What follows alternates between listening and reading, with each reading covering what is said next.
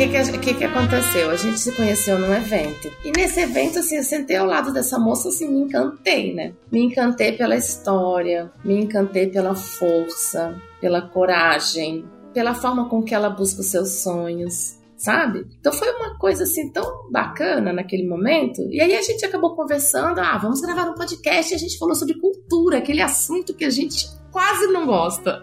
Uhum. né? A gente falou sobre cultura, porque a Carol ela trabalha com conteúdo também, né? É uma pessoa que, que está vivendo esse, esse mundo aí que a gente vive, mas eu acho que nada melhor do que ela mesma para falar um pouquinho sobre tudo isso, né? Bom, eu já posso começar falando, gente, que eu já saio falando aqui, já ponho a primeira e vou que vou.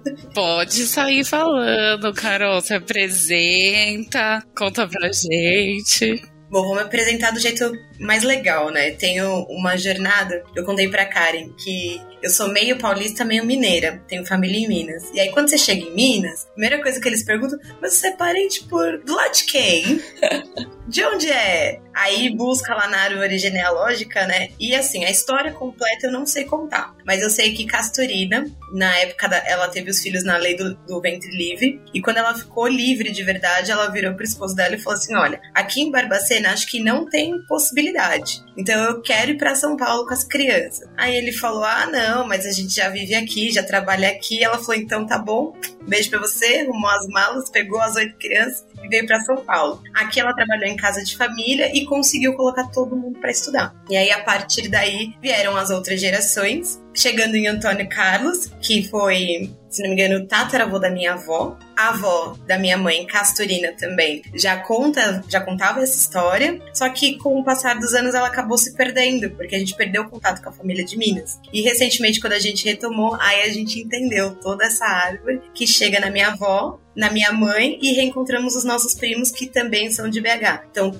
nossa família de BH são por conta da avó da minha mãe, né? Então, todos eles são de lá e aí metade vem para São Paulo, outra metade fica por lá. E assim veio a minha parte materna. Por parte de pai, minha tia-avó contava também que rolou toda essa questão da escravidão, mas eles não mudaram de cidade, eles permaneceram na mesma. Anos depois, a minha avó tinha amigas em comum com a, a mãe do meu pai, também minha avó, né? Minha avó paterna e materna já se conheciam. Os meus pais conheceram ainda adolescentes, e aí eles foram amigos durante muito tempo. Depois eles vieram a namorar, casaram, nasci um ano depois do casamento nasci, cresci sempre muito falante, muito curiosa. E aí, quando as pessoas me perguntavam, ah, o que você vai fazer quando crescer? Cada hora era uma coisa. Eu quis ser professora, médica, física. Fui indo para onde o vento me levava. Aí no terceiro ano do colegial bateu o desespero, né? Falei, meu, o que, que eu vou fazer de verdade, assim? E como eu sempre gostei de histórias, vi de minha família em Minas, como eu sempre gostei de história, eu falei, cara, então eu tenho que fazer jornalismo. É jornalismo, é isso, nasci para isso. Fui numa feira de estudantes, cheguei na Casper, falei, como é que é o curso de jornalismo? Aí o cara que tava falou assim: olha, o, o, cara de jornalismo não tá aqui no momento. Ele deu uma saidinha, foi comer um negócio, mas eu posso te contar sobre relações públicas. Falei, então me conta. E aí eu me apaixonei, porque relações públicas ele entende de jornalismo, de publicidade, de marketing, de redes sociais, de assessoria de imprensa, mestre de cerimônias. A gente tem tantas disciplinas dentro de relações públicas que eu falei, aqui eu não vou me perder. e aí já fui navegando. Então, comecei como estagiária assistente comercial, depois eu fui trabalhar em assessoria de imprensa, que para mim era o supra-sumo de relações públicas, até eu começar a trabalhar com conteúdo para eventos corporativos, onde eu vim quebrando várias barreiras, dentre elas falar em público.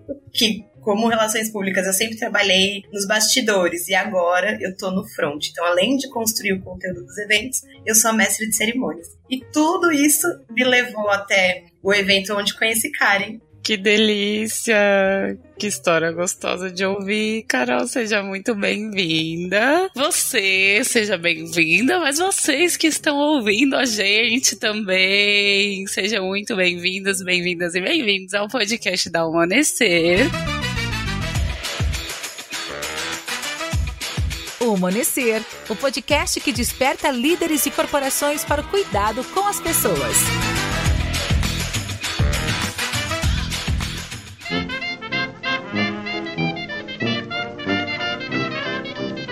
Hoje eu aqui, cadeira cativa, fazendo meu papelzinho de host, Raquel Tanorkov, Karenzita Monterley, nossa mestra aqui de cerimônias, está sempre aqui trazendo os convidados mais especiais e com Carol Vieira que contou aqui a nossa história. E vocês estavam comentando que dentro desse evento vocês começaram a passar pelo assunto de cultura, né? Cultura organizacional, cultura das empresas. E aí te ouvindo, Carol, eu fiquei com uma curiosidade que é saber como que você hoje você trabalha conteúdo para eventos corporativos, para empresas, é isso? Isso mesmo. Então fiquei curiosa para você contar como que é essa jornada, né? E o quanto a cultura da empresa entender que imagem que a empresa quer passar, né? Qual é essa cultura que ela tem, qual é essa essência que ela tem é importante para essas comunicações, tudo mais. Legal, vou contar um pouco do que eu faço hoje, né? Então, eu trabalho numa empresa de eventos corporativos e o nosso intuito é levar conhecimento. Então, a gente tem uma preocupação muito grande com a jornada de aprendizagem, com o conteúdo que nós vamos trazer, quem nós vamos trazer. Então, hoje, meu papel é olhar para os temas do mercado, entender se, se são relevantes ou não, o que de fato precisa ser discutido e a partir daí eu vou em busca dos palestrantes. Então a gente gosta de abrir a nossa agenda trazendo um especialista. Hoje nós temos parcerias com escolas de negócios como a Holt, MD, Columbia Business School, entre outras. Já contamos também com consultores nacionais que são experts em alguns temas e aí eles trazem a teoria para a abertura dos nossos eventos e trago também cases do mercado, que justamente para tangibilizar essa teoria, né? Então, se na teoria a cultura organizacional é top-down, como que isso acontece na prática nas grandes empresas? E as empresas vêm contar. E aí muitas vezes eu tento trazer empresas tradicionais, empresas que são nativas digitais, startups, que é para mostrar a diversidade dentro das empresas, né? Não só de cultura, mas de tecnologia, de empreendedorismo, de finanças, o que está acontecendo dentro das empresas que pode ser um exemplo, uma inspiração, ou um caminho a não ser seguido também, né? Porque já deu errado ali, então vou pular essa, vou pular essa ponte, vou para outro caminho. Hoje é isso que eu faço aqui. E aí, como eu falei, eu entrego o evento. Então, no dia do evento, eu recepciono os executivos que vão participar, já dou as boas-vindas, peço para eles irem contando ali quais são suas expectativas. E à medida que o evento vai acontecendo, eu vou ajudando a fazer a magia, né? Então, eu vou costurando, chamando os executivos que estão trazendo perguntas para falar e deixando eles muito à vontade para curtir aquele evento que foi desenhado para eles. Olha só, mas o grande é, ponto aqui, ela já contou toda essa parte bonita do que ela faz, do quanto ela é maravilhosa e tal, mas ela não entrou em conteúdo, essa moça, porque é a parte que me encantei, assim, né? Conversando com ela, toda a gama de opções de cabeça que tem dentro dessa moça. Porque ela tem, assim, N coisas nessa cabeça, exatamente por quê? Porque ela vive nesse universo, né, de conteúdo, de conhecimento, de trocas, né, tá diariamente com, com várias pessoas. E aí, Carol, assim, eu queria ouvir de você um pouquinho, o que, que mais te chama atenção nesse universo corporativo, que, que a gente vive, né? Quando a gente fala no aspecto de cultura, de comportamento, né? Os cases que você já viveu, que você experienciou, né? o que, que você traz pra gente, assim, de um, de um ponto que você gostaria de abordar? Você acha que, pô, isso aqui eu acho que é um tema interessante pra gente conversar aqui, né, considerando que o podcast da Amanhecer ele tem muito essa característica da gente melhorar as relações de trabalho, melhorar as relações no, no dia a dia, né? A nossa nosso intuito principal é realmente conseguir que, por meio das relações saudáveis, a gente construa né, um ambiente corporativo também mais saudável, e isso não tem nada a ver com a gente deixar de gerar resultado, muito pelo contrário, né? Os resultados eles vão vir exatamente a partir das relações mais saudáveis e com as pessoas, né? Quem faz os resultados, afinal de contas, são as pessoas. E como é que é isso aí? O que, que você traz pra gente de novidade? Conte um pouco para nós. Nossa, esses dias eu estou estudando neurociência, né? O próximo evento é de neurociência, a experiência do cliente. Mas tem tanta coisa rolando para além da neurociência, acho que é legal até pensar em cultura e trazer esse gancho, porque muitas vezes a, a cultura é top-down, a gente já sabe disso, mas ao mesmo tempo, quando a gente pensa na experiência do cliente, fica aquela nuvem, né? Tá, a experiência do cliente tem que ser boa, mas onde ela começa? Quem dá o, o, o start? Onde eu coloco uma cultura centrada no cliente de fato? Isso começa dentro de casa. Hoje, mais cedo, eu conversei com o Lucas Fonseca. Ele era da Alelo, agora ele tem a empresa dele, a Bex. E ele faz consultoria de experiência do cliente, ele estava falando justamente isso. A empresa, ela é centrada em pessoas. Para acontecer, ela precisa das pessoas. Então não adianta eu falar que eu quero uma cultura centrada no cliente se o meu cliente interno não consegue visualizar essa cultura se ele não respira essa cultura de encantamento, se ele não se sente feliz, se ele não tá apaixonado. Então, acho que isso começa muito dentro de casa. Essa transformação, ela acontece na cultura da empresa, que a partir do momento que ela coloca a pessoa no centro de fato, ela ouve o colaborador, ela consegue encantar, ela traz ali pro dia a dia dele elementos que fazem a diferença de verdade, e isso acaba refletindo na ponta. Então, o cara que tá engajado, que tá feliz, que tá vendo a coisa acontecer, para ele, ele se sente muito mais motivado para fazer a coisa acontecer para o cliente. Ele consegue pensar fora da caixa porque ele tá, de fato, com um estímulo para fazer aquilo acontecer. E por incrível que pareça, esse tipo de estímulo não tem nada a ver com financeiro ou reconhecimento.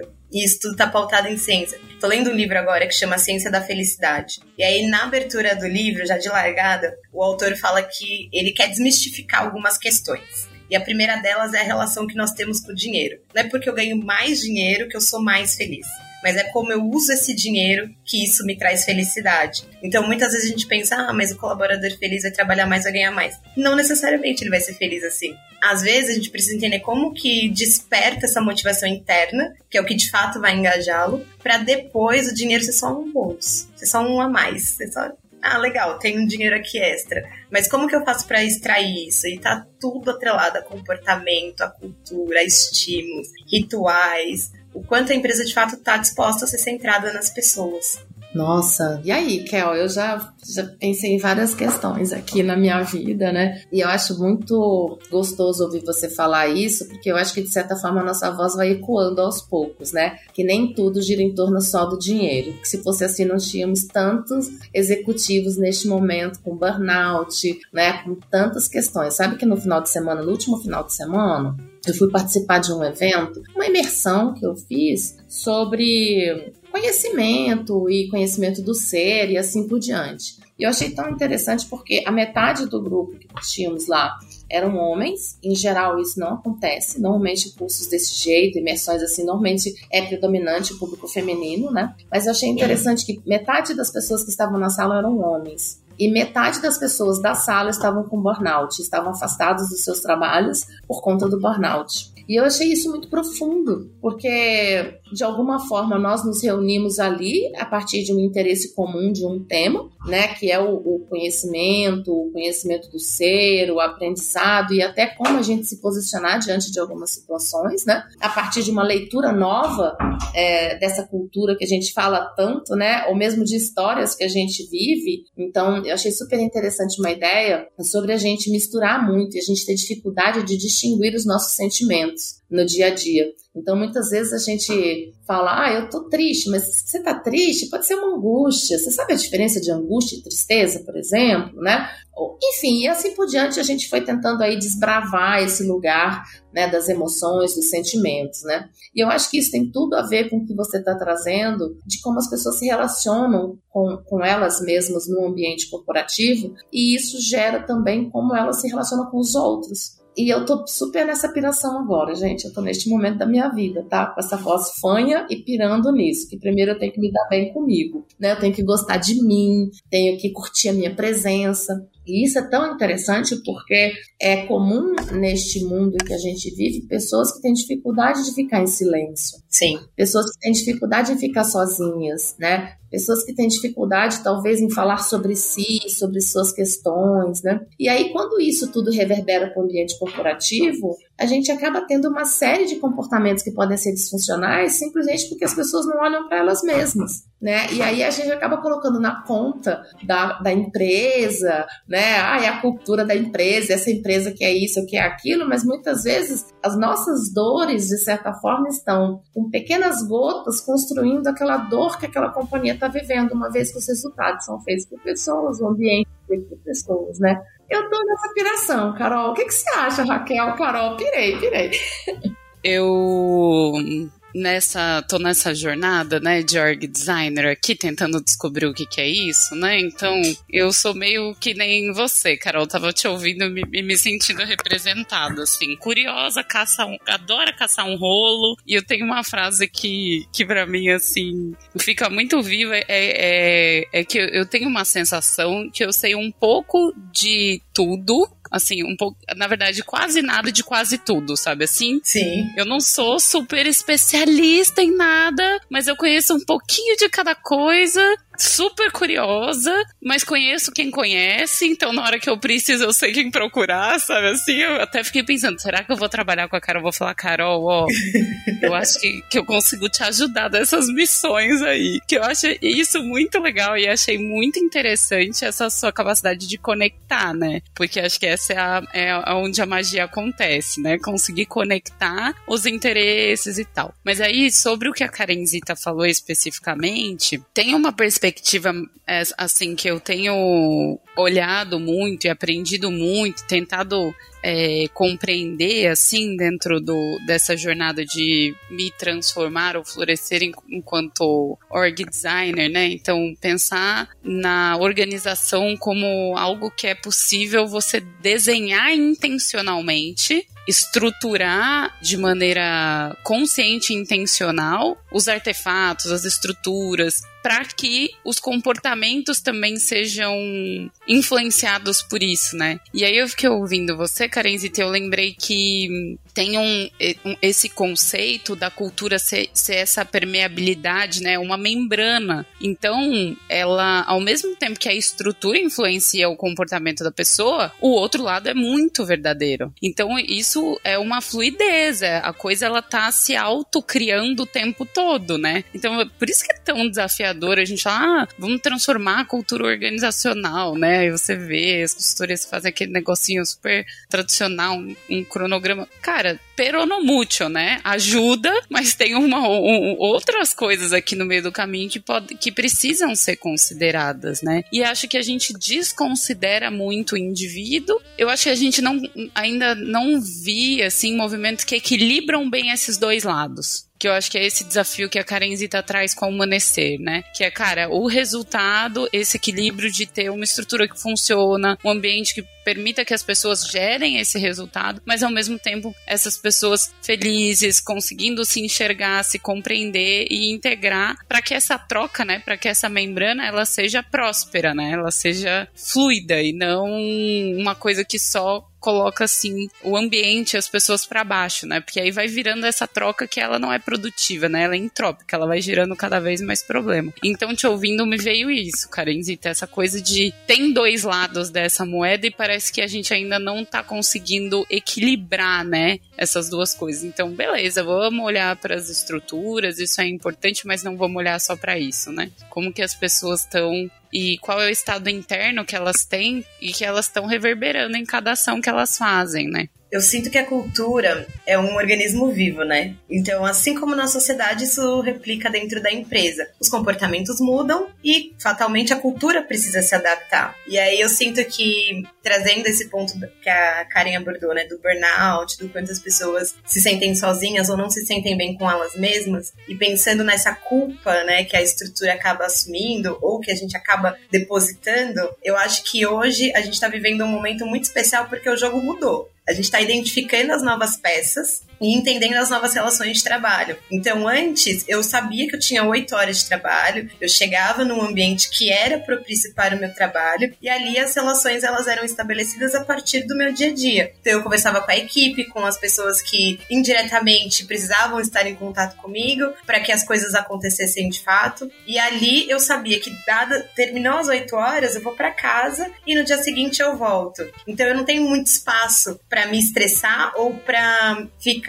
com essa com esse excesso de trabalho. Eu tenho, obviamente, mas não como a gente teve nos últimos dois anos, onde a gente perdeu a referência de limite. Então eu começo a trabalhar 8 horas da manhã, hora que eu acordo, eu vou indo da meio-dia, eu não vi a hora passar, porque eu tô dentro das minhas atividades rotineiras. Eu vou, quando eu vejo são 3 horas da tarde, levanto, engulo alguma coisa, volto trabalhar e vou até meia-noite. Muita gente seguiu essa rotina, seguiu esse ritmo, onde ela não conseguia separar o horário de trabalho do horário de descanso mesmo. Então isso acaba trazendo esses sentimentos de angústia, de solidão, de desespero, de não sei para onde eu vou correr. E muitas vezes a gente acaba culpando a organização porque é mais fácil. Ah, mas é uma cultura de controle. Ah, mas eu preciso entregar resultado. Ah, mas eu preciso correr. Cara, você sempre precisa correr. Só que agora você tá correndo na sua casa. Então cabe a você organizar a sua rotina de trabalho. E claro, a devolver isso para a organização. Olha, isso aqui eu consigo fazer. Isso aqui para mim não funciona. Como que a gente vai organizar tudo para caber dentro do meu escopo, dentro do meu horário, de forma que eu consiga trabalhar tranquilamente e manter a minha sanidade mental, porque a gente precisa ter esse respiro, né? Eu sinto que o começo foi um turbilhão de emoções. As culturas ficaram um pouco perdidas, porque tinha muita empresa que dependia do ambiente de trabalho, e não à toa a Disney vai voltar quatro dias a trabalhar, porque é um ambiente de criatividade e não tem como você ser criativa sozinha. Você precisa conviver com outras pessoas. Então eles voltam para os escritórios para resgatar essa questão da criatividade. E ao mesmo tempo tem empresas que não precisam voltar 100% para o presencial e estão explorando isso, sendo híbridas, trazendo duas vezes por semana. O próprio iFood, eles têm lá um espaço físico, mas a pessoa vai se ela quiser. Eles já entendem que o espaço físico é um ambiente de convivência. A pessoa não vai para trabalhar, ela pode trabalhar de casa ela vai para ter ali uma relação com alguém, para trocar, para conversar, para respirar um pouco fora daquilo que ela já está respirando dentro de casa. Então, acho que é muito disso. As culturas se transformam a partir dessas relações que nós estabelecemos. A princípio, ela é top-down, mas com o passar do tempo, ela é viva. Então, ela vai se ajustando e trazendo para perto as pessoas que têm um DNA parecido e vai repelindo quem não tem nada a ver. Eu acho super interessante isso que você falou, Carol, e o que Raquel trouxe também, porque a sensação que eu tenho é que as empresas elas passaram a se tornar então uma fonte de inspiração. Sim. É como se aquele ambiente fosse um ambiente que fosse me agregar, me conectar com o que eu quero, fosse me impulsionar, né? É como se eu fosse ali beber de uma determinada fonte, né? Não necessariamente aquele ambiente do trabalho em que nós tínhamos antes que cumprir uma carga horária. E a nossa criatividade, teoricamente, estava limitada àquelas horas que nós estávamos sentados na organização. E agora não, né? Agora, nós re nos reconhecemos sim como seres criativos, inventivos, né? A gente cria a partir da invenção, a partir da descoberta, e aí, consequentemente, nós também nos conectamos a algo que nos inspira. Então, eu vejo isso hoje em algumas empresas que eu visito. É, mas eu acho interessante também, por outro lado, que existe uma parcela dessa população que ainda não enxerga assim, que enxerga que a organização ela deve ser aquele lugar onde a pessoa vai para lá, vai trabalhar e ainda buscam controlar, né? É, seja é, remotamente, se você está em casa, como é que eu vou controlar o tempo que você está trabalhando, seja pela quantidade de mouses, de cliques, né? Eu já vi um caso, não me lembro onde que eu vi isso, achei tão interessante, que eles ficam controlando a pessoa se ela está trabalhando em casa pela movimentação do mouse. Meu Deus. E gente, como é gente, né, criativo que sim, que, que eles já inventou? Um jeito do mouse ficar mexendo enquanto a pessoa não tá trabalhando. Porque eu acho que a pessoa já começa a pirar na questão de falar assim, gente, deixa eu sacanear esse sistema que tá tentando me controlar, porque é muito menos sobre o controle que a gente tá, e aí é super uma voz de julgamento meu nesse momento, assim, mas a sensação que eu tenho é que eu trabalhei, assim, vou fazer até um parênteses sobre isso, né? Durante muitos anos eu trabalhei com processos de qualidade, né? E eu me lembro que o meu papel era pensar em políticas, procedimentos e, enfim, era esse o meu papel numa, numa empresa multinacional. E eu me lembro que às vezes demorava um, seis meses para uma política sair, sabe? Só que em seis meses, gente, o mundo já mudou, né? E de lá para cá, eu, eu, tenho convicção de que muitas vezes a gente cria as regras a partir de algum sentimento, alguma coisa que aconteceu na organização e a gente fala assim, ó, oh, isso aqui não dá mais para acontecer, então eu vou criar essa regra.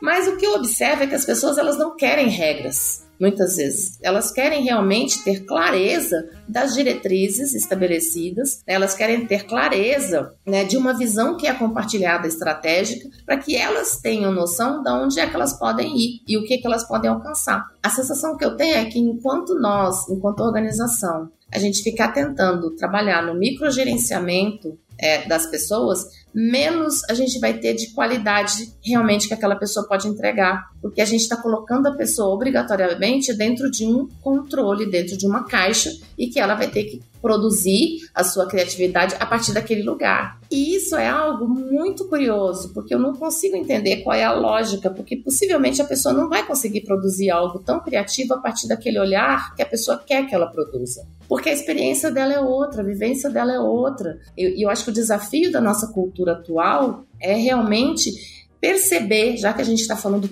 tanto de gente no centro de tudo, das pessoas no centro de tudo, né? Hoje em dia tudo que eu escuto é sobre isso, né? E muito, eu sei que tudo é muita coisa, parafraseando o nosso querido Lula, que vai estar em algum lugar ouvindo isso, mas é, eu sei que tudo é muita coisa, mas muito do que a gente vê é uma delimitação que eu vou enca encaixando você. Então, primeiro eu quero que você trabalhe oito horas. Agora eu quero que você, nessas oito horas, faça tal coisa. E, e aí as pessoas vão estabelecendo o que tem que ser feito, mas eu acho que não é sobre necessariamente o que, que tem que ser feito, mas qual é o resultado que eu espero a partir das suas ações. E, e eu acho que é um grande ressignificar no mundo corporativo, porque eu acho que o mundo corporativo, né, com todo esse advento é, dessa mudança, desse novo normal que as pessoas falam, ele ainda não encontrou o seu lugar enquanto instituição e principalmente enquanto uma célula da sociedade que gera a sociedade que nós queremos. Né? Se você parar para pensar, as organizações são isso, né? ela é uma amostra do, que gente, do entorno que a gente está vivendo. Então, o que, que a gente quer pro, proporcionar para o mundo? O que, que a gente quer impulsionar no mundo? As organizações elas têm um papel, elas têm um papel preponderante nesse, nesse lugar e muitas vezes talvez não tenham consciência da sua responsabilidade com o todo. É minha sensação em alguns momentos. Faz sentido? Eu compartilho dessa sensação. Principalmente porque se a gente olhar para as novas gerações do mercado de trabalho, elas já têm outras culturas, elas já enxergam o trabalho de outra forma. Então não adianta eu querer trabalhar numa empresa que não tem essa flexibilidade, esse entendimento de que a cultura já mudou. A gente já vive num país plural em termos culturais, então ter uma cultura organizacional já é um desafio porque as pessoas precisam comprar aquele propósito, estar tá naquele objetivo, imbuídas naquela causa. E por mais que a pessoa não esteja, vai chegar um momento que ela mesma vai falar: gente, tchau pra vocês. Esse barulho não é meu, eu quero outras coisas mas já tem uma geração que já entra no mercado dando esse grito. Tipo, agora é assim que a, o jogo tem que rolar. A gente quer fazer desse jeito, a gente pensa assim, a gente se posiciona dessa forma. Então, as empresas que não conseguirem olhar com atenção para esse ponto, elas vão se perder a cultura vai ficar cada vez mais esquisita, vai chegar um momento em que vai ter que sair todo mundo para recomeçar. E aí, como que eu vou recomeçar se a sociedade já não quer recomeçar do meu jeito? Eu vou precisar me adaptar àquilo que a sociedade está demandando de mim. Então, eu acho que as organizações elas precisam se modernizar, elas precisam olhar com atenção para o que a sociedade está vivenciando para se adaptar, para trazer aquele modus operandi para o dia a dia dela, porque só assim ela vai conseguir resultado. Não adianta eu ter uma equipe maravilhosa que não está nem aí, porque não é esse o propósito deles. Eles estão buscando outras coisas, outros referenciais. E fatalmente eles vão sair à medida que eles encontrarem esses referenciais no mercado. Então acho que tem muito disso, né? Antigamente, quando eu entrei no mercado de trabalho, a ideia, minha mãe sempre falou isso: não, você tem que fazer carreira preste um concurso público, que aí você vai fazer carreira e tudo mais. Mas hoje as pessoas não querem fazer carreira. As pessoas querem se apaixonar. E aí, eu, nesse livro da Ciência da Felicidade, ele fala isso, da nossa relação com o trabalho. Então, tem gente que enxerga o trabalho como emprego, eu vou lá para ganhar dinheiro. Tem gente que enxerga o trabalho como um propósito. Então, enquanto os meus valores estiverem conversando com aquela empresa, beleza. Mas tem gente que encara o trabalho como chamado. Então, eu vou fazer disso ferramenta de transformação para alcançar os meus objetivos, para transformar vidas, para levar coisas legais. E aí tem até um estudo que eles pegam faxineiros de um hospital e entrevistam. Então tem o grupo que, é, que são os empregados, que eles falam: não, eu venho aqui, trabalho porque eu preciso pagar as contas de casa. E tem o grupo do chamado. E aí eles trazem o depoimento de um cara que ele fala: eu curo pessoas. Aí a, a entrevistadora leva um choque, né? Porque ele é o faxineiro do hospital. Aí ele fala assim: eu curo pessoas porque eu cuido do ambiente para que ele esteja limpo e estéreo o suficiente para a pessoa não se contaminar, para ela melhorar rápido e ir para casa. Então, olha a percepção, né? Olha que louco. E isso já, assim, conecta super, assim, porque o que você está trazendo é uma discussão que todo mundo fala tanto, né? Que no final da história a gente tem os boletos para pagar. Mas calma, até a página 2, né? Porque independente da posição que a pessoa ocupa, ela sim tem o seu propósito, ou tem o seu chamado, ou quer encarar como um emprego, né? E, e, esse exemplo é belíssimo, né? Porque realmente é uma pessoa que está ali de alma, uhum. né? De alma para alma. E eu acredito que este é o mundo corporativo agora que está começando a se apresentar para nós, né? É um mundo onde as pessoas elas vão fazer algo que elas realmente acreditam. E parece-me que vão ter organizações que não vão estar nesse lugar ainda, assim como pessoas que vão estar procurando mais um emprego, né? E eu acho que a gente, enquanto olha como cultura, se a gente tem clareza, né, ou pelo menos assim consegue enxergar que um público vai em querer o emprego, o outro público vai querer é, o seu propósito e outro o chamado, isso muda tudo, até na forma de conduzir a cultura. Sim. E isso é maravilhoso. O que eu achei muito massa, assim, é que para mim é um, é um exemplo claro do estado interno mudando a forma com que a pessoa interage, né, com o ambiente, assim. Eu acho que o, re, o recorte é muito legal o recorte de, de pegar um, uma pessoa que a gente tem esse preconceito, né, e trata como um subemprego, é um subemprego. Então, se essa pessoa tá ali, é porque provavelmente ela precisa muito, ela não tá conectada, a gente tem esse preconceito, né? Então, é, é muito massa ele trazer esse recorte. E é muito interessante como a gente aprende muito com o estado interno das pessoas, né? Putz, é, é muito inspirador perceber qual que é a narrativa que, que ele cria para ele mesmo, né? Que essa pessoa criou para ela para estar tá ali, para se motivar a estar tá ali, porque a vida não é fácil e às vezes ela é também. Vamos considerar que ela pode ser também, né? Ela pode ser tudo isso, ela é plural, mas como o estado interno da pessoa movimenta, né? Movimenta e acaba inspirando e movimentando quem tá ao redor também. E é claro que, que tem esse esse discurso, né, da cultura, como a Karenzita falou, mas o que, o que volta para mim é muito essa questão do match, né, que a gente fala do match cultural, né, que o Franz Boas, que é um, um antropólogo, ele traz o conceito do relativismo cultural, né, ele, ele traz esse conceito para a forma com que a gente olha para as diversas culturas e isso super cabe quando a gente vai falar de cultura organizacional, que ele fala, é cultura, não tem certo e errado em cultura. Você vai chegar lá no Japão e vai falar essa cultura tá errada, meu amor, você não entendeu nada, né?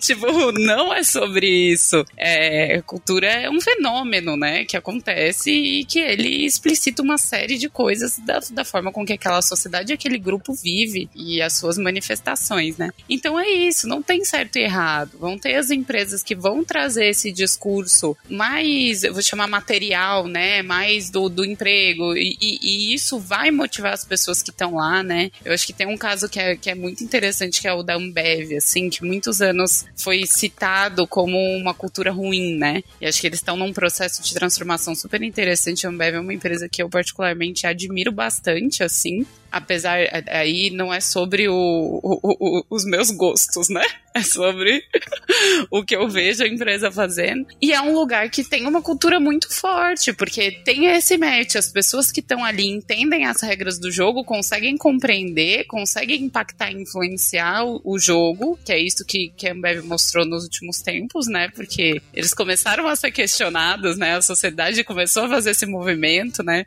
E eu achei legal porque são essas membranas, né? A primeira membrana é o do indivíduo com a empresa, e a segunda membrana é da empresa com a sociedade, né? Que a Karenzita falou. Tem essa coisa ali que tá fluindo o tempo todo, né? Então achei muito massa, assim, me levou um pouco para esse lugar do como a gente olha para a cultura carenzita sempre fala muito isso nos trabalhos que, que, que, que a Humanecer faz, é, não tem certo e errado, né? Não é sobre a gente julgar esse espaço, as pessoas ou como elas estão se conectando com, com o trabalho, mas sim encontrar esse esse quebra-cabeça, né? De as pessoas estarem se sentindo bem neste ambiente e ele tá conseguindo entregar para para a sociedade também o, o que está sendo pedido, assim. Então acabei indo para esse lugar, assim, do, do match, né? Como que a gente está conectando a cultura da empresa com os interesses das pessoas e como é desafiador, né? Porque a gente sabe que a cultura ela tem um tempo diferente, né? Tipo, não é uma coisa que a gente muda do, da, da noite pro dia, né? Então, como é desafiador também você tá recebendo tantas é, tantos novos inputs, né, na, na, na, sociedade que a gente vive, com tantas transformações, com tantas demandas, né, novas que estão surgindo, a empresa também entender qual é essa sua essência, né? Porque o que eu percebo é isso, as empresas vão se perdendo também. A Carol falou um pouco disso, né? Vai ficando uma coisa meio, putz, e como que lembra, né? Quem, quem, quem ela é e quem ela quer ser e quem ela quer ter aqui, né? Empresa, estamos falando quase como uma entidade, né? A, a organização, né? Mas sabe que isso que você está falando me remete ao seguinte: todos os dias nós evoluímos, certo? Sim. Todo, ontem eu não sou. A Karen de hoje não é a mesma Karen de ontem. Né? Eu seguramente, assim como acho que a maioria das pessoas, todos os dias a gente faz uma reflexão sobre, poxa, o que, que eu posso deixar de fazer e o que, que eu posso começar a fazer, né? A partir das minhas análises e do que eu observo no meu dia a dia. E imagina a gente pensar que uma cultura de uma organização vai ser carimbada de alguma forma, vai ter uma tarja ali falando essa cultura aqui é assim. Gente, ela é assim naquele registro, naquele retrato. É, porque se a gente muda todos os dias, consequentemente, a cultura também é algo que está o tempo todo se adaptando e se ressignificando a partir de quem nós somos. Por isso que eu acho que a viagem que eu tenho feito muito em relação à cultura, que eu tenho estudado outros métodos além do que eu conheço, é, primeiro, a essência de tudo está no indivíduo, né? Assim, a minha percepção. Independente do método, sempre a gente vai voltar para o indivíduo, como que o indivíduo está no ambiente, como é que ele enxerga aquele ambiente, como é que ele consegue se conectar aquelas pessoas, ao que ele tem para fazer, se aquilo faz sentido, se não faz sentido e tal. E aí você vem para a organização. Então, quando a gente coloca a cultura como algo, ai, vamos fazer um trabalho de cultura, gente. Agora, a gente vai fazer o nosso plano de cultura, a gente vai fazer o nosso trabalho de cultura e vai ficar tudo lindo. Então, pode ser que não, porque as pessoas mudam, as coisas mudam. Então, eu acho que a cultura é algo construído continuamente a partir do olhar dos indivíduos. Se eu não apoio esses indivíduos a eles serem melhores, trabalhar na sua potência, possivelmente eu estou impactando sim a minha cultura também né, como uma consequência natural. Então, é sobre isso, talvez que a gente ainda tenha que discutir bastante, né? Eu, eu acho que cultura é um tema fascinante por isso. Porque ele muda todos os dias, né? Todos os dias a gente adquire um conhecimento novo, muda de ideia sobre alguma coisa, tem percepções diferentes. E no coletivo isso também acontece o coletivo também traz isso, né? Então, de repente, eu preciso de algo hoje que amanhã não se faz necessário, como que eu adapto, como que eu adequo, a mudança de processos também é cultural. E aí tem um tempo de maturação, não é mudei de processo hoje, amanhã tá tudo rodando. Não, tem tentativa e erro, tem adaptação, tem aprimoramento, eu preciso estudar para poder fazer aquilo. Então, eu acho que é esse tipo de fenômeno que acaba transformando a, a, cultura, às vezes até de forma imperceptível, né? Porque sempre tem aquele cara, ah, mas a gente nunca fez assim. Cara, mas agora a sociedade mudou, a gente tá fazendo e tá dando certo. Então, a, tem essa questão. Tem um livro que chama Startup Enxuta, que é justamente sobre isso. Comecei, deu certo, sigo. Comecei, deu errado, não vou sofrer. Próximo, vamos mudar. E acho que vai ser muito disso daqui para frente, né? Não vai ter mais isso, ai, ah, nossa, vou ficar agarrada nesse processo. Não deu certo? Tchau, processo. Vamos, bem próximo. Exatamente. E aí, Carol, eu acho que isso vale para tudo na vida, né? Sim. É o desapego. Gente, isso vale para tudo. O desapego é algo assim que eu acho que quando a gente fala sobre cultura, quando a gente fala sobre as nossas questões pessoais, quando a gente fala sobre muitas coisas, é a gente não ficar apegado ao que a gente acredita que é certo, porque pode ser que aquilo fosse certo em outro momento. Sim. Nesse momento já tem outros saberes. Então, eu tenho que ser uma pessoa múltipla, né? Eu tenho que olhar todas as múltiplas possibilidades, né? Isso acho que exige um, uma competência que é a divisão sistêmica mesmo, visão global, né, do que que que está acontecendo no mundo e o que que me interessa olhar. Acho que tem esse aspecto também, porque tem coisas que estão acontecendo que não quero nem saber, gente. Pode continuar acontecendo lá onde elas estão. E tem outras que são super incríveis e eu quero mergulhar. Por isso que eu ainda volto pro indivíduo, sabe? E é um pouco disso, né, que a gente fala sobre cultura, né, Kel? Ai, gente, muito gostoso ouvir vocês. Acho que fica para mim essa esse convite, né, da gente ter mais interesse, assim, sabe? Fico pensando muito sobre, sobre isso, assim. Ouvindo vocês, eu tô fazendo um curso agora de coaching ontológico e tem uma perspectiva muito na, na, é, muito embasada na ontologia da linguagem e tal. E tem, eu acho que uma coisa que é muito rica, assim, que é a, a reflexão de que nada é permanente, né? Assim, então a gente tem, tem esse fluxo na vida e a gente permite que, que as coisas e que a gente mesmo mude quando a gente tem verdadeiro interesse, né? E aí, quando, quando eu falo verdadeiro interesse, eu falo que é, são menos verdades, né? A Carência, então a gente tem essa noia, que é uma noia, assim, sabe? Porque se vem alguém com muitas verdades, a gente já fica, já começa, meu Deus do céu. que lugar é esse?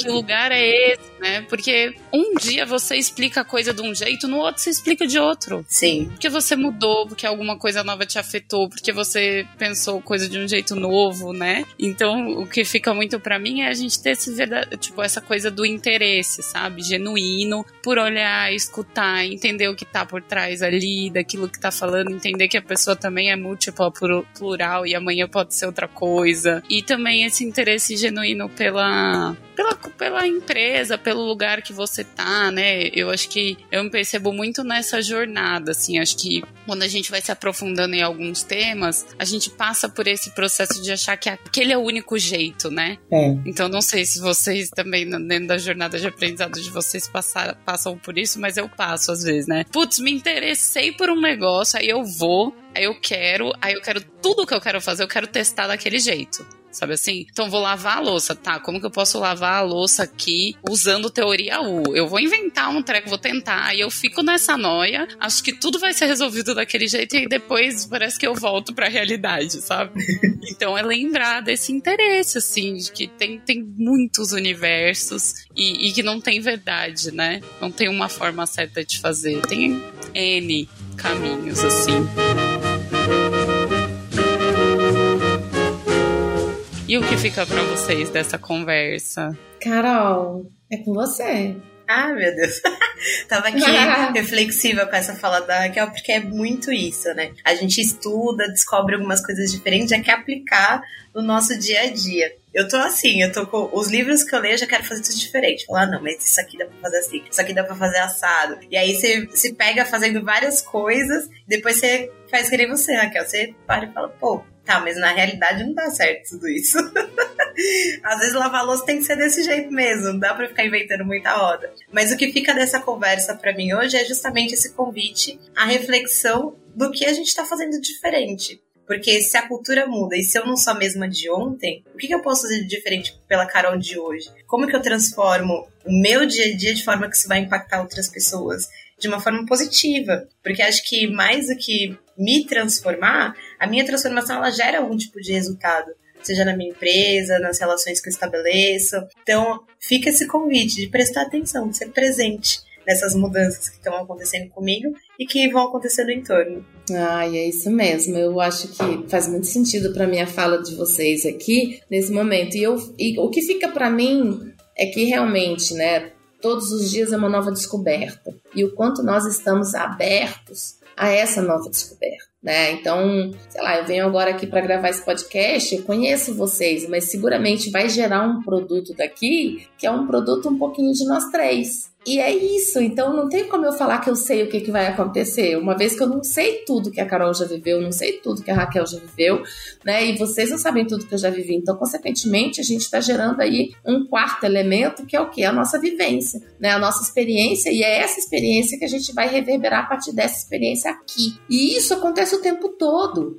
E aí eu vejo também nas organizações que muitas vezes a gente, as pessoas, elas não se permitem essa experimentação. Que seja experimentar esses novos sentimentos, essas novas emoções. E outra coisa, gente, que eu tô vivendo uma experiência assim, que é a experiência de aplicar uma ferramenta de 1950 numa área de tecnologia E é a ferramenta que o pessoal assim pirou, falou: nossa, isso aqui vai me ajudar demais e tal. E tem a ver com cultura. Mas o que, que eu trago, né? Não necessariamente só um novo serve, só, ah, eu tenho uma nova ferramenta, porque a nova ferramenta, porque eu acho que a gente está criando um ambiente de muitos frameworks, de muitas ferramentas, de muita coisa, sabe? Quando as, a vida ela nos convida à simplicidade. Se esse, esse, essa ferramenta aqui já vem sendo usada desde 1950 e ela está sendo efetiva, e ela conseguiu, por exemplo, construir a Ambev, vamos supor, com seus processos, que a gente sabe que a Ambev é uma empresa super competente no que ela faz.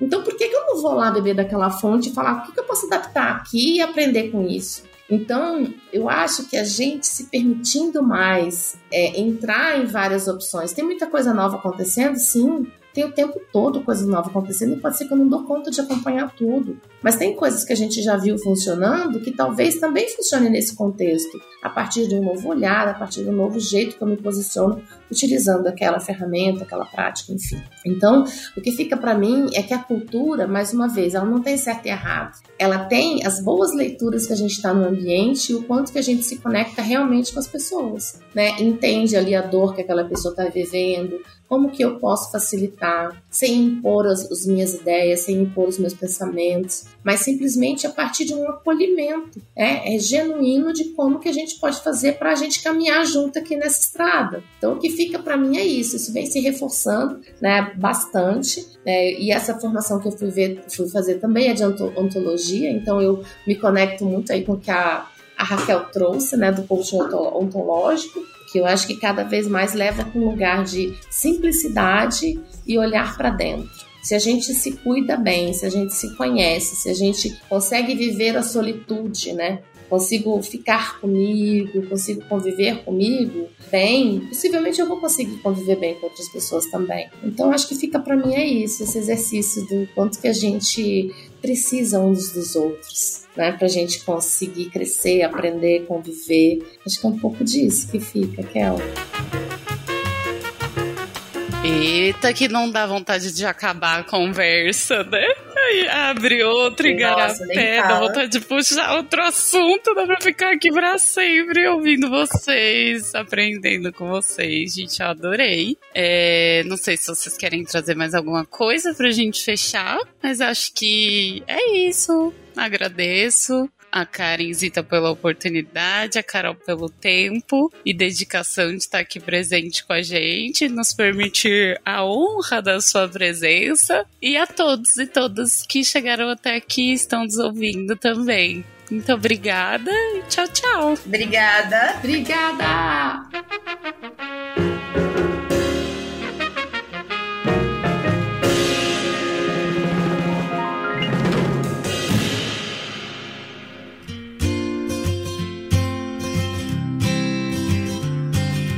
Vem humanecer com a gente. Para mais conteúdos como esse, nos acompanhe em nosso blog, redes sociais e nas principais plataformas de podcast. Se você gostou desse episódio, não esqueça de compartilhar e espalhar esse conteúdo. Até mais!